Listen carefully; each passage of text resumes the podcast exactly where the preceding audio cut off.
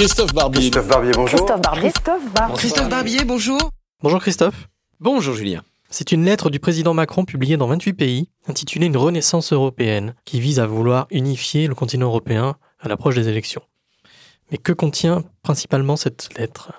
Deux choses. D'abord, une redéfinition du combat de Macron contre les nationalismes. Il avait fait un discours très théorique le 26 septembre 2017 à la Sorbonne sur l'Europe. Depuis, on a vu arriver Salvini, on a vu euh, se fortifier Orban, on a vu les populismes progresser partout. Et donc, le président doit recadrer son discours idéologique et le durcir. Alors, il ne s'en prend pas aux personnes. Il a compris que c'était contre-performant, que ça ne faisait finalement que les exciter il s'en prend à l'idéologie nationaliste. Le nationalisme, dit-il, c'est un rejet, pas un projet. Et a un exemple tout trouvé, c'est le Brexit.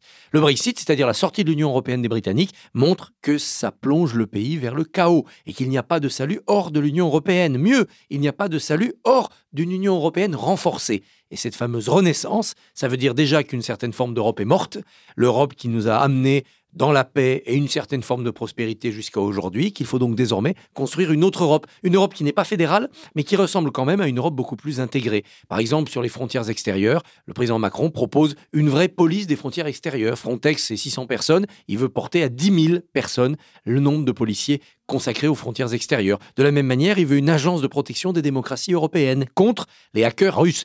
Euh, et même s'il ne les nomme pas, c'est eux qui sont visés. Il veut aussi protéger contre les GAFA, qui ne payent pas leurs impôts et qui ont des algorithmes qu'il faut surveiller. Il veut nous protéger aussi contre la circulation de denrées qui ne sont pas comestibles, venues de l'intérieur de l'Europe parce qu'on manque de contrôle, ou de l'extérieur, à travers une force sanitaire européenne. Vous voyez, ce sont des projets beaucoup plus concrets qui s'appuient sur un monde dramatisé et qui veulent montrer que l'Europe est le bouclier face à ces dangers. Est-ce que les camarades de Macron, les camarades européens, étaient au courant de la publication de cette lettre? Oui, il y a bien sûr une circulation diplomatique avant publication, notamment avec l'Allemagne. Rien ne se fait sans que l'Allemagne soit au courant. D'ores et déjà, euh, en Belgique, les échos sont favorables de la part du Premier ministre. Il paraît que le Premier ministre espagnol Sanchez va prendre une initiative de soutien. Macron va pouvoir enchaîner peut-être avec une petite tournée européenne, lui ou des ministres, ou bien la fameuse et prochaine tête de liste En Marche, pour montrer que Macron n'est pas seul en Europe, mais qu'il est au début de la constitution d'une sorte de coalition qui fera barrage à la droite extrême, à la droite populiste, en espérant au passage